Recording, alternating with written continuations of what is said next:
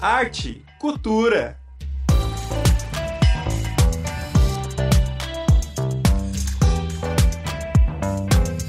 Olá, pessoal! Seja bem-vindo e bem-vinda a mais um programa Arte e Cultura, o programa que traz para você a arte em suas diversas formas. Vocês já me conhecem, eu sou a Bárbara Carvalho e estou aqui com meu companheiro de programa, Arthur Salles. Tudo bem, Arthur? Tudo bem, Bárbara? Prazer estar novamente aqui, né, trazendo mais informações sobre arte e cultura. E bem como você especifica sempre nas nossas aberturas, né, tratando das diversas formas de arte e de cultura. E a gente vai trabalhar hoje uma bem peculiar, né, para quando a gente pensa exatamente esses temas, né, o que, que a gente pode tratar. Sobre uhum. o que, que é, então, Bárbara, que a gente vai falar hoje. Exatamente, né? Bom, você em casa com certeza está acompanhando, né? Sabe que a gente está em clima de Copa do Mundo, né? E por muito mais que a gente pense que, ah, é só um jogo, é só futebol, não. Futebol é muito além do que aquele jogo nas quatro linhas. O futebol ele ajuda a moldar a cultura, a sociedade, né, de diversos países. E para isso, para falar um pouquinho sobre esse tema com a gente, a gente está recebendo a doutoranda e desesperada, né? Como ela falou aqui no conversando um pouquinho nos bastidores, a Fernanda Hag. Tudo bem, Fernanda? Antes de tudo, muito obrigada por ter aceito o nosso convite. Eu que agradeço, Bárbara. Obrigada, Arthur. Estou muito feliz com o convite. E pra, ainda mais para fazer o que eu mais gosto, que é falar sobre futebol, né? Apesar de estar desesperado com o final da tese, sempre um prazer estar aqui. Agradeço bastante. A gente que agradece, professora, e, né, por estar aqui, por estar compartilhando seu conhecimento com a gente, que você estudando história, né? A gente estava conversando até antes que a história, ela abarca todos os temas imagináveis, né, da sociedade, das culturas humanas, enfim.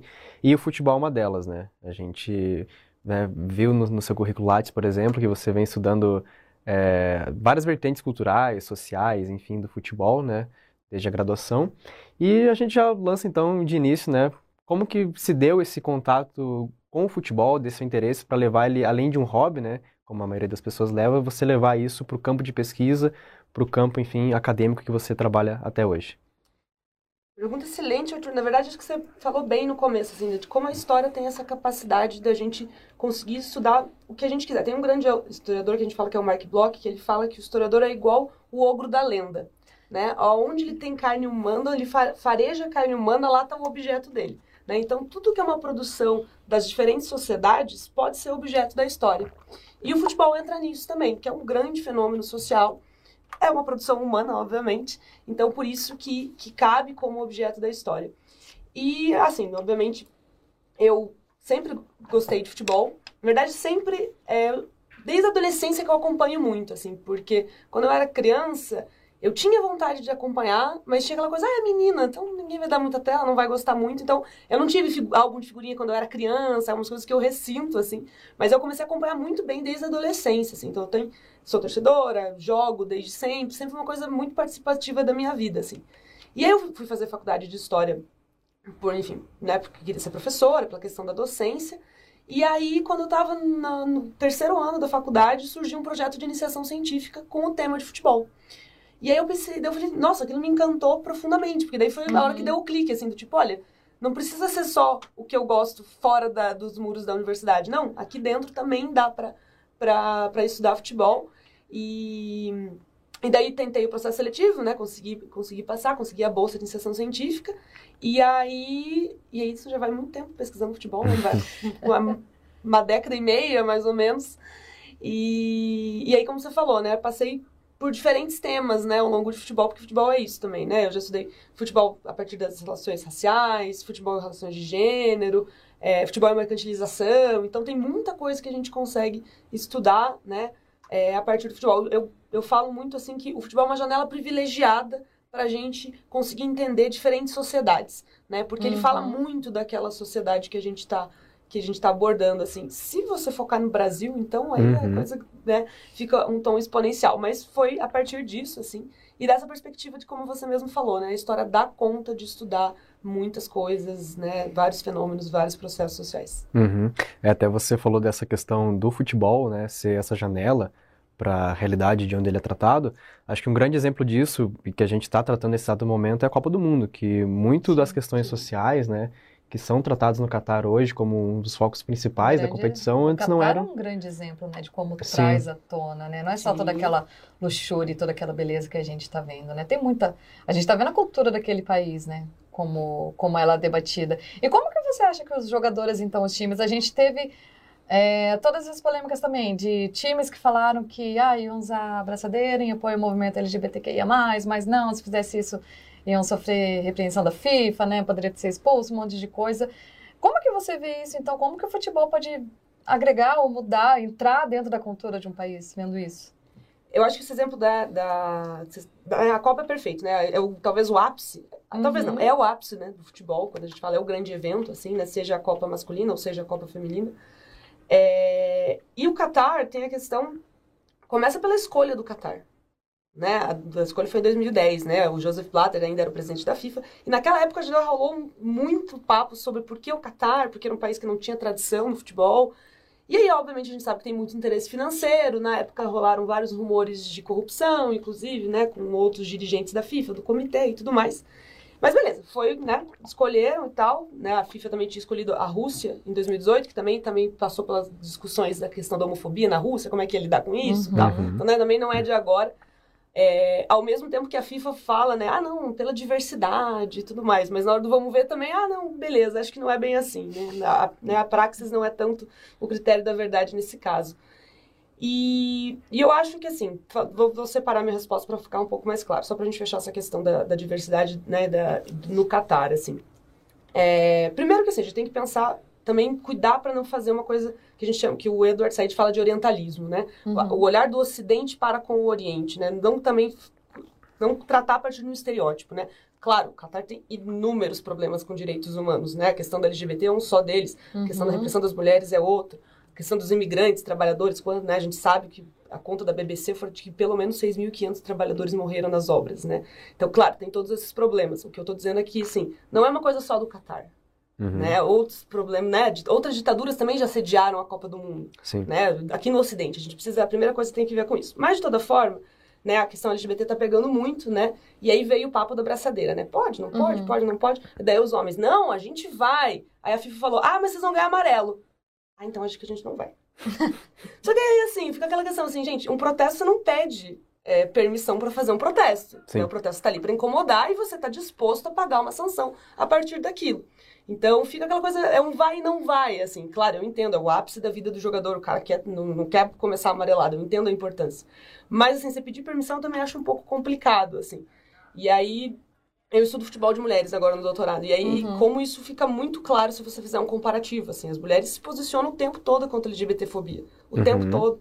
Né? Isso para os times femininos é um negócio tipo, básico, assim. Então fica essa discrepância com relação a isso. E aí, com o impacto da...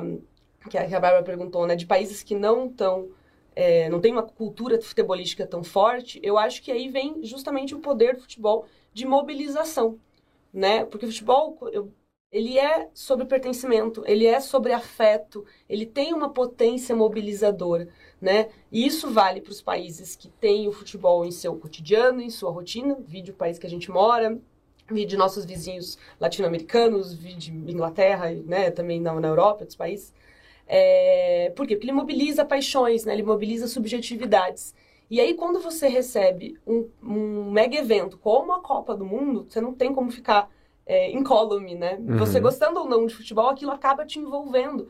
Porque no caso do Qatar, né, ou de quem recebe as Copas, você recebe muita gente de fora, né? A mídia, os olhos inteiros da mídia estão para aquilo, então você não tem como você ficar indiferente, né, se você Sim. gostando ou não, né? E eu acho que passa por esse fator de mobilização que o futebol tem. E aí, claro, por que que você traz ou não uma Copa do Mundo pro seu país, pro seu estado? Aí é uma outra discussão que é enorme também, mas aí tem outros interesses envolvidos, com certeza. Hum, essa questão de mobilização, a gente vê até é, pessoas de países que não foram classificados para a Copa, envolvidos na Copa com, né, com bastante afinco, por exemplo, os indianos lá, Sim. torcendo para várias seleções, especialmente o Brasil, né, que talvez seja, né, você vai saber dizer muito melhor, o Brasil que é o país que mais causa esse tipo de comoção coletiva em países que talvez não tenham uma seleção tão forte, Sim. ou, enfim, por vários aspectos não tem essa identidade tão forte com o país, mas aí acaba assimilando outro, como por exemplo o Brasil, né?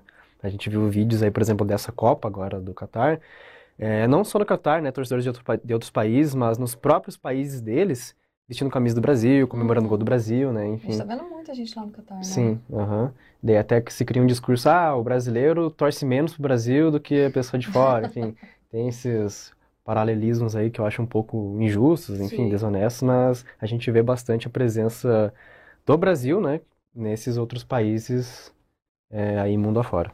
Sem dúvida, é uma construção muito. A construção da camisa amarela, né, da camisa canarinha, da seleção brasileira, historicamente ela foi muito forte. Né? A gente tem cinco, gente tem cinco Copas do Mundo, não tem, né, no masculino, assim, não tem como se discutir com isso. É o maior uhum. campeão, né? E, e essas, é, ao longo de todas as conquistas, são construídas narrativas em cima disso e outras pessoas se identificam com elas, sendo brasileiras ou não, uhum. né? E, e o futebol também tem um pouco essa coisa, né, do de você sempre torce pro mais fraco. Não que o Brasil seja mais fraco, pelo contrário, mas assim, a gente, por exemplo, gosta de ver talvez é, ganhar de um europeu, já que a gente não ganha em outros lugares, né? A gente vamos, vamos ganhar nas quatro linhas, né? E aí eu, eu até vi uns memes saindo assim, falando, a regra é clara, a gente vai torcer assim, se for um país europeu, a gente vai torcer para qualquer outro país que for, país que for, né, lá.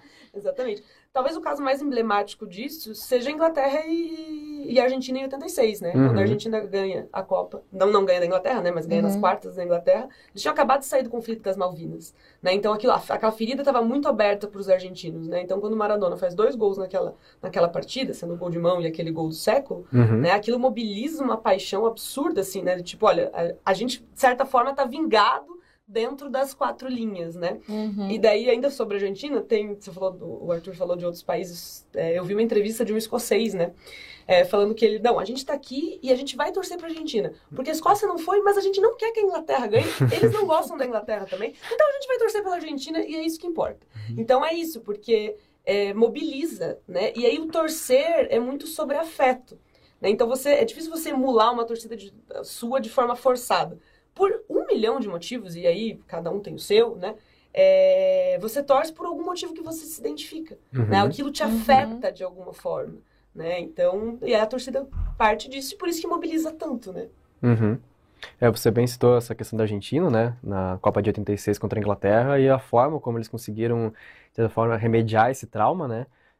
Um gol completamente humilhante do Maradona driblando sete, seis, sete é, ingleses ali no campo e outro de mão, Sim. né? Um gol, enfim, fora das regras aí da, do futebol, mas fica aí pro imaginário e de uma forma, certa forma vingado com mais gosto ainda, né? Uma forma de humilhar de duas formas, né? Exato. De jogar o futebol mais bonito do que o país que é considerado o criador do esporte, né?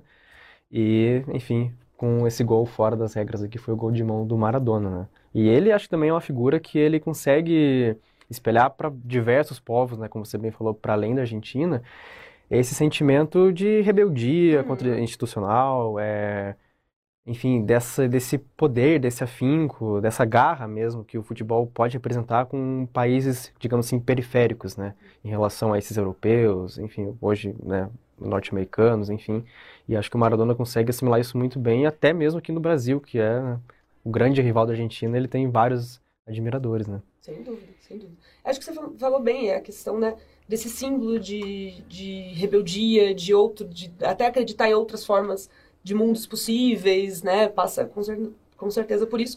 E aí, obviamente, são criados muitos discursos a partir do que acontece dentro de campo, né. Uhum. É, não quer dizer que eles sejam mentira, óbvio que não, né, eles são criados no sentido que eles são construídos, eles não são naturais, mas eles passam a ter validade de ser legitimados porque eles, as pessoas se identificam com aquilo, né, e o Maradona com certeza, ainda mais assim das milhões de histórias, né, é, que, que, que passaram pela vida do Maradona, né, enfim. Acho que a cidade de Nápoles, né, a cidade Sim. de Nápoles né, tem uma, uma devoção absurda pelo, pelo Maradona, também por isso, né? Porque ele foi lá também, foi ganhar o campeonato italiano com o Napoli, uhum. quando ninguém mais acreditava, uhum. né? E, e, passa muito por é, isso mesmo. E que por si só é um clube, é uma região também que é também dentro da Itália Exato. periférica, né? uhum. né? A região do sul ali, Exato. que concentra a cidade de Nápoles, o clube Nápoles, ele conseguiu, na época então, vencer o maior campeonato, né? O campeonato italiano, em cima dos maiores rivais, Milan, Internazionale, Juventus, enfim. E dá esse sentimento também para o povo italiano que muitas vezes acaba se identificando até mais que os próprios argentinos em relação ao Maradona, né? A gente viu isso, por exemplo, na morte dele, né? É, que a gente conseguiu uhum. ver essa comoção geral, assim, e muito na Itália, né? É. Muito bem. É, Fernando, agora eu queria comentar contigo, né, do seu tema do TCC. Racismo em Mário Filho, uma análise da obra O Negro no Futebol Brasileiro a partir da questão racial no futebol. Aproveitando até esse ganchinho, né, que a gente está no finalzinho do mês da consciência negra, né, falar um pouquinho sobre isso. Eu queria perguntar para você, é, dentro dos seus estudos, assim, dentro de toda a sua análise, a gente sabe que né, o futebol é um esporte que veio da Inglaterra, chegou no Brasil, ainda na época dos escravos, né, eles também começaram com a jogar, né, digamos assim, mas eu queria saber se você acha hoje como que se tornou. Você acha que se tornou um esporte elitista? Você acha que tem alguma relação do neoliberalismo com a, com a elitização do futebol? Porque a gente sabe, né? O futebol profissional embarca valores milionários, né? Então, assim, não sei se... Qual é a tua visão quanto a isso hoje? Eu, Bom, tô, bom, vamos. Agora eu vou dar uma de historiadora, né? Vou, vou colocar no tempo. Por favor. Se, eu, falei alguma data, alguma coisa errada, não, me corrija. Não, não por isso. É porque eu, não, eu pra organizar a minha resposta, pra eu não falar besteira. É... Bom, primeiro que assim, né? O futebol chega no. surge no Brasil, chega no Brasil, né, no final, dos, meados e final do século XIX, né, então a gente está num, num, outro Brasil completamente, assim, uhum. né, e aí existe essa, esse, o que a gente fala que é o mito fundador, né, de que, ah, veio Charles Miller, trouxe a bola, o livro das regras, e aí o futebol começou no Brasil. É meio difícil você parar pra pensar que um cara, né, espalhou um esporte para um país de tamanhos continentais, né, então a primeira uhum. coisa é a gente pensar que existiram diferentes formas do futebol entrar no nosso país, né? Claro, influência inglesa aparece em vários, vários lugares, né? Por exemplo, filhos da, da, da, da burguesia e da aristocracia que iam estudar na Inglaterra e voltavam, como Charles Miller, Oscar Cox, sem dúvida. Mas a gente tem, por exemplo, escolas no interior de São Paulo, como a Escola São Vicente, que os jesuítas trouxeram futebol porque eles precisavam acalmar os alunos, né? A gente tem relatos de é, trabalhadores no porto, em vários portos do Brasil jogando, principalmente o Porto de Santos tem muito relato. Uhum. Trabalhadores de ferrovias aí também, de novo, ligado à Inglaterra. Então, a primeira coisa é a gente pensar nisso, né? Que sempre foram diferentes entradas. E aí o futebol se populariza muito rápido por causa dessas diferentes entradas. Ainda que existisse um interesse da elite de manter para si, principalmente nos clubes, né, quando os clu grandes clubes que a gente conhece surgem no, no, né, na virada do 19 para o 20, o futebol se populariza muito rápido. E na Inglaterra ele já era muito popular, né? Ele, uhum. ele, né? Apesar de ter, ter, sido as regras terem sido codificadas nas chamadas public schools, que eram escolas da elite inglesa, também se populariza muito grande, muito rapidamente, né? Por isso que é conhecido the people's game, né? O jogo do povo. É... Robson fala, né, que é um historiador, né, ele fala que a religião popular, né, a religião do povo era, era o futebol na, na Inglaterra. Então, o futebol tem essa característica marcante de ser popular, né? É... E aí, só que a gente precisa lembrar que o esporte é um espaço de disputa. Né? E por isso que ele está sempre em modificação. E aí agora, né, faz, puxando um pouco mais para a tua pergunta, quando a gente começa com os ventos neoliberais, com os processos do neoliberalismo chegando, não só no Brasil, mas enfim, se estabelecer em termos globais, isso também chega no futebol. Uhum. Né? Não tem como, porque é isso que a gente fala, o futebol não é uma a esfera apartada da sociedade, né? não tem como. Isso é ligado, né? Ele está tá sempre ligado a esses outros fenômenos sociais.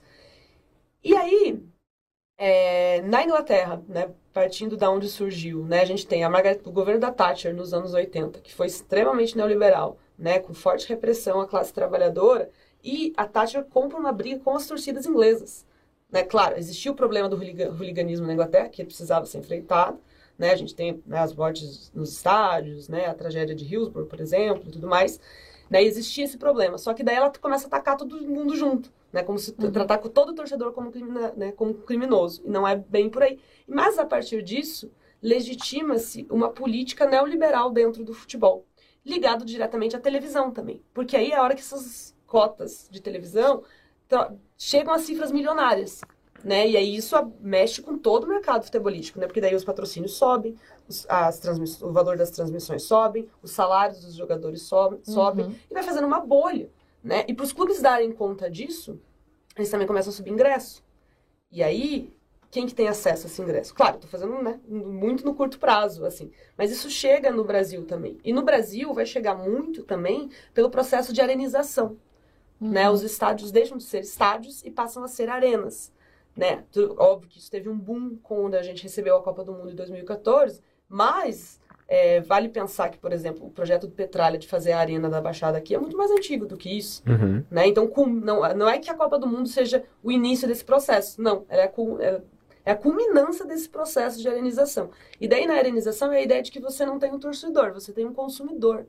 dentro do estádio, dentro da sua arena, né? E aí um ingresso que esses dias eu tava, ontem mesmo eu tava mexendo com as coisas antigas minhas, achei um ingresso meu de 2011, 2012 é, 30 reais. Eu falei, gente, 30 reais hoje em dia, você, não, você nunca que você vai pagar 30 reais um ingresso. Você, você paga pra assistir na TV esse valor. É, exatamente, porque também agora Os jogos individuais. Né? Uhum. Então, e aí, cara, quando você é, deixa valores mais altos, você cria meios de impedir determinados segmentos sociais de acessarem aquele estádio. Sim. Segmentos sociais que historicamente sempre torceram, sempre estiveram ligados ao futebol. Né? E aí, num país que é marcado pelo racismo estrutural, é, pessoas negras são muito afetadas, porque a gente sabe que elas ganham menos, né? então elas têm, têm, uma renda menor e vão chegar menos ao estádio, porque o ingresso está mais caro e elas têm rendas menores. Né? Então acaba passando por todos esses processos. Assim. Não sei se te respondi, Bárbara. Claro que respondeu. Respondeu bastante. E esse processo a gente vê até dentro de campo, né? Um reflexo dele, por exemplo, ali é daquele abismo que se criou, né, não só financeiramente, mas que depois reflete no futebol praticado em campo entre europeus e sul-americanos, por exemplo, né? Sim. Ali entre os anos 80 e 90, se a gente for ver, por exemplo, a Copa do Mundo, se a gente for ver as, as disputas de mundiais entre clubes, né? Sul-americanos tinham uma predominância né, nas conquistas dessas duas modalidades, tanto por seleções quanto por clubes até determinada época. E depois, né, tem essa injeção de dinheiro, tem essa questão dos europeus também trazerem talentos, né, desses países é, ao redor do mundo, desses diferentes continentes, e muitas vezes jovens que nem acabam nem jogando aqui no Brasil, né, tem ali uma formação básica ali e acabam sendo então é, levados, comprados por esses clubes europeus e o talento todo é, formulado no próprio clube, né, fora aqui do país. E dessa questão que você disse bem, Fernanda, dessa questão de levar o torcedor a ser um consumidor, né, de ter essa questão da televisão como um grande diferencial aí nesse processo de neoliberalização do futebol. É um tema que você estudou no mestrado, né, foi, portanto, nascido para jogar futebol. Futebol e identidade nacional na publicidade televisiva brasileira. A gente está falando de Brasil e dessa formação da identidade nacional é, com a televisão, como que você enxerga né, como, o que, que você conseguiu perceber na sua pesquisa dessa formação do Brasil, que é um país né, com tantas complexidades sociais, históricas, econômicas, políticas, enfim, e desse tamanho continental ele é, como que você vê essa, a formação desse sentimento único que é de torcer para o Brasil, né, nesse país tão dísparo que a gente tem. É, só voltando rapidinho que você falou né, da questão dos clubes, né, e dos clubes europeus, de como é, essa desigualdade vai crescendo, né, em números de títulos, né, em jogadores e tal. E aí tem um autor que, se chama Arley Damo, né? Que ele fala que o Brasil virou exportador de matéria-prima. Uhum. Né? A gente exporta pé de obra barata. Né? Porque os clubes europeus têm muito mais dinheiro. Não só europeus, né? Às vezes nem tão polos assim.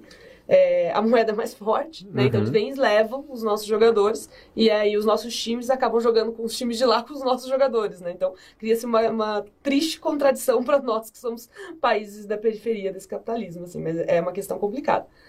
Bom, sobre a questão da identidade, é, no mestrado eu estudei a questão da publicidade, então por isso que eu cheguei na questão de, de analisar a mercantilização do futebol, porque o papel uhum. dos patrocinadores da publicidade da televisão é, é, fundamental em todo esse processo, né? Ao mesmo tempo que a publicidade ela vai é, construir ou reforçar, reiterar discursos, né, sobre isso. E aí tem uma coisa que eu amo de paixão que se chama propaganda da época de Copa do Mundo, né, gente? Que são as melhores propagandas que tem né? E, e elas falam diretamente sobre identidade nacional, né? Porque vamos para pensar, o que é a Copa do Mundo, né? São nações se enfrentando dentro de campo, né? são países se enfrentando. E aí é um momento muito significativo e propício para você mobilizar narrativas de identidades nacionais uhum. sobre o que é ser brasileiro, sobre o que é ser argentino, sobre o que é ser senegalês, né? É a, por que você está colocando a Argentina para jogar contra o Senegal? Você está colocando o Brasil para jogar contra a Gana? Né? Então você está mobilizando essas nações. Então esses discursos estão ali latentes e é a hora que você pode reforçá-los. E isso aparece muito nas, nas propagandas de Copa do Mundo. Né? E aí, só para dar um exemplo, né? esses dias eu vi um, um, nas redes sociais uma piada muito engraçada. Né? É, você vê as propagandas dos argentinos, né? Eles são sempre aquela coisa do sentimento, né? Essa semana saiu deles que é o sol da bandeira deles conversando com cada um dos argentinos para mobilizá-los para o jogo, né? E aí É, e daí alguém falou assim: é, daí você vê no Brasil é o Zeca Pagodinho, na propaganda de cerveja, todo mundo cantando, todo mundo feliz na rua. Então você está mobilizando esses valores nacionais, nessa ideia do que é ser brasileiro, do que é ser argentino, né? E aí, é, no caso do Brasil, o que eu cheguei à conclusão da dissertação é que essas propagandas, mesmo sejam elas, porque eu estudei com recorte dos anos 80 até os anos 2010, né, mais ou menos é, elas acabam reforçando discursos que foram gestados sobre a identidade brasileira nos anos 30, nos anos 40. Eles continuam reiterando. Uhum. Que é essa ideia de que nós temos uma brasilidade futebolística, ou seja, o Brasil tem um jeito próprio de jogar futebol, um estilo próprio, que é marcado é, pelos, pelo, pelo samba, pelo drible, pela ginga, né? E isso é uma construção muito própria dos anos 30 e dos anos 40, gestado, né, que era um projeto que estava ligado à ideia de democracia racial do próprio Gilberto Freire. Uhum. O Gilberto Freire, inclusive, tem um artigo que ele publica no Diário Pernambucano, acho que esse é o nome do jornal, é, que se chama Futebol Mulato, né, que é um, talvez um dos artigos esportivos mais é, fortes né, de tudo, porque ele vai dizer exatamente isso. Olha, é a nossa miscigenação que possibilita a gente construir um jeito próprio de jogar futebol. E daí ele vai dizer que é melhor que o dos europeus, porque o do europeu é todo quadrado, né? é claro que é um discurso complicado, por quê? Porque ele vem. Ah, ele também vai dizer, né? E aí o braço dele, desse projeto no futebol, tem as obras do Mário Filho, dos Ojalins do Rego, como grandes ícones disso dentro desse, desse projeto de brasilidade dentro do futebol é, que também vem o futebol como uma forma de ascensão social e de harmonia social para todas as raças que vivem no Brasil. Que é um discurso muito complicado, porque você está dizendo que não existe racismo no Brasil, quando a gente sabe que existe né, bastante. Então, é muito complicado. E essas propagandas elas vão reiterar essa identidade, essa brasilidade futebolística marcada por essas características, né? E de que, e aí, obviamente, isso tem respaldo muito na realidade, de que a nossa identidade nacional brasileira está ligada ao futebol né, diretamente. Uhum. Isso tá mesmo, que a gente não tem como, é, né, enfim, negar isso, mas essas propagandas elas vão fazer essa reiteração desse discurso o tempo todo. Uhum. Perfeito. Eu queria testar um número que eu coletei do Trivela, né, que é um site uhum. independente, um site jornalístico independente sobre futebol, um dos mais expressivos aqui do Brasil, numa matéria de 2015, que consultando o dicionário Ruais, que é o, talvez o principal da língua portuguesa, dos 228 mil verbetes registrados nele, 502 tem o futebol na explicação. Então, né, a gente usa aí expressões no dia a dia em qualquer situação, né? Fiz uma tabela, é, marcação acirrada, enfim, são várias coisas aí que a gente pode citar e que são coisas que a gente acaba assimilando tanto, né, ao decorrer desse, desse processo, né, é, sociológico que, que os países sofrem, que a gente assimila isso e a gente acaba nem percebendo, né, a influência que tem, assim, que a gente consegue falar todos os dias praticamente sobre futebol, mesmo que o assunto principal não seja futebol.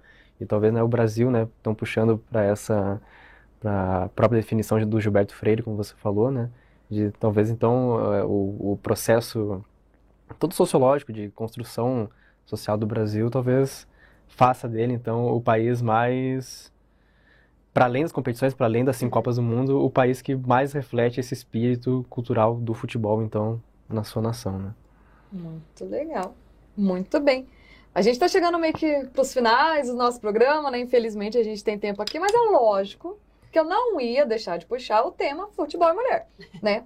Porque somos duas aqui, né? Como já está a sua camiseta, e eu amei, né? A gente trazer uma mulher para falar sobre futebol aqui uhum. com a uhum. gente. Na Uninter, a gente tem também, para quem não conhece, a professora Marina Ágil, que já jogou na seleção brasileira, né, de futebol. Então a gente tem muitos nomes aqui que podem falar sobre o tema com a gente, com, né, com toda a propriedade para falar.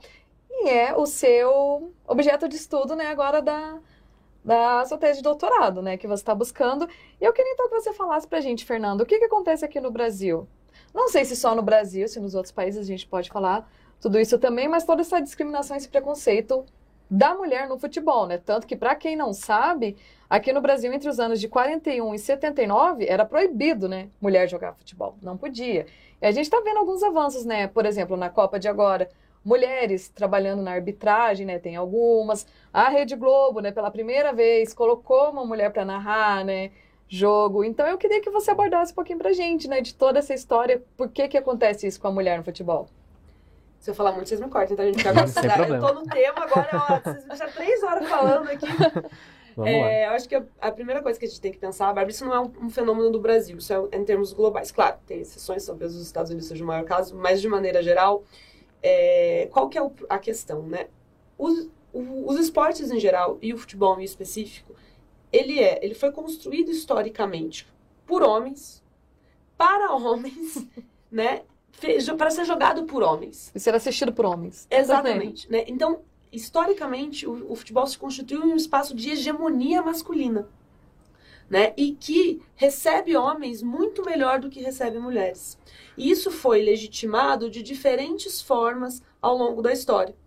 Né? Então, a gente tem, primeiro, como né, a Bárbara citou muito bem, em termos de legislação, né? então existe o decreto de 1941, que é o mesmo decreto que é, cria o CND, né, o Conselho Nacional de Desportos, em pleno Estado Novo do Vargas, e um dos artigos diz que as mulheres não poderiam praticar é, esportes que não fossem coerentes à sua natureza. Então, qual seria a natureza da mulher? Né, Para aquele contexto era a ideia do sexo frágil, a mulher que deveria ser do lar, que deveria principalmente estar ligada à maternidade, né? Então, a ideia de que futebol e outros esportes prejudicariam o seu corpo, né? Ah, você não vai que você leva uma bolada na barriga, vai prejudicar a sua gravidez e tudo mais, e, enfim.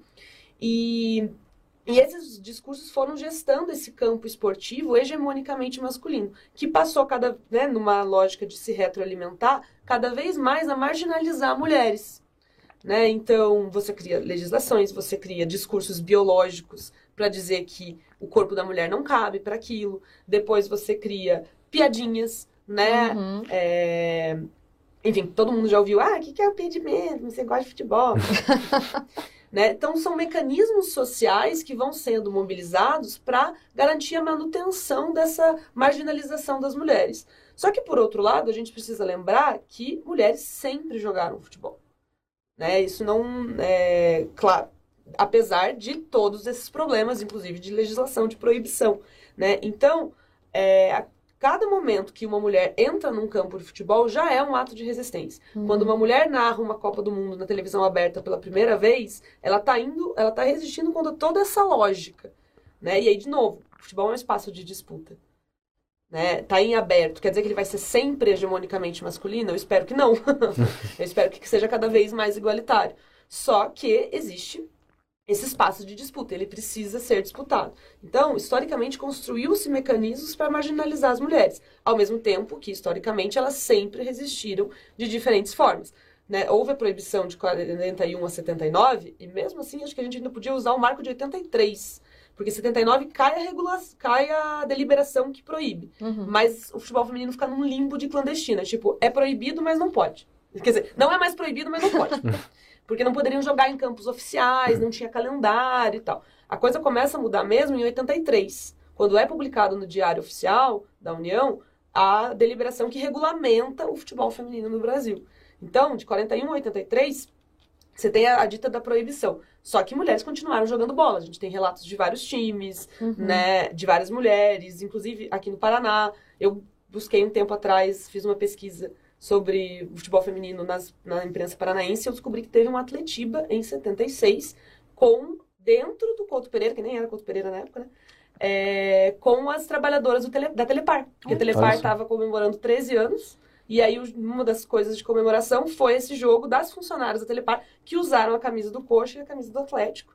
Então, assim, 76, você ter um jogo de mulheres no estádio do Coxa né? Era muito, foi um, é um marco para a modalidade, uhum. né? E é um exemplo de que a gente continuou jogando independente de todas as proibições que existiram, do mesmo jeito que sempre teve mulher na imprensa, né? A, uhum. a irmã da Pagu, né? Uhum. É, escrevia na década de 20 num jornal sobre esportes defendendo o futebol feminino. Né? Então, assim, na década de 20, isso era um choque, assim. Não à toa ela era irmã da Pagu, né? Claro. Uhum. É. E com todas as referências que a gente citou aqui, né, dos estudos que você faz, as pesquisas que você faz, a gente até colocou como ilustração aqui da nossa capa hoje é, um quadro do Francisco Rebolo, que uhum. ilustra, né, as edições do, do Negro no Futebol Brasileiro, do Mário Filho, que foi o seu objeto de estudo durante o TCC na graduação. E a gente já citando ele então, né, agora de forma explícita, o que mais que você pode citar para o pessoal que quiser buscar é, mais indicações, mais referências a partir desses temas, professor? É, bom, Tinha uma lista enorme, mas vou deixar, vou resumir. Aqui. Eu acho que tem. Tem um livro maravilhoso da Luísa Guiar que se chama Plumas, Arquibancadas e Paetês, uma história da Coliguei. Ela analisou a ela, né, ela tenta buscar a história da, da, da Coliguei, que foi uma torcida organizada do Grêmio nos anos 70 e nos Olha, anos que legal. 80, em plena ditadura civil-militar. Então é muito legal, o livro é maravilhoso e a Luísa é uma baita pesquisadora. Eu acho que vale muito a pena. O outro que é que eu recomendo muito também, que é Com a Taça nas Mãos, é, ditadura, ditadura e sociedade, não, Com a Taça nas Mãos, Copa, Sociedade e Ditadura no Brasil e na Argentina, da Lívia Magalhães, também é a tese de doutorado dela.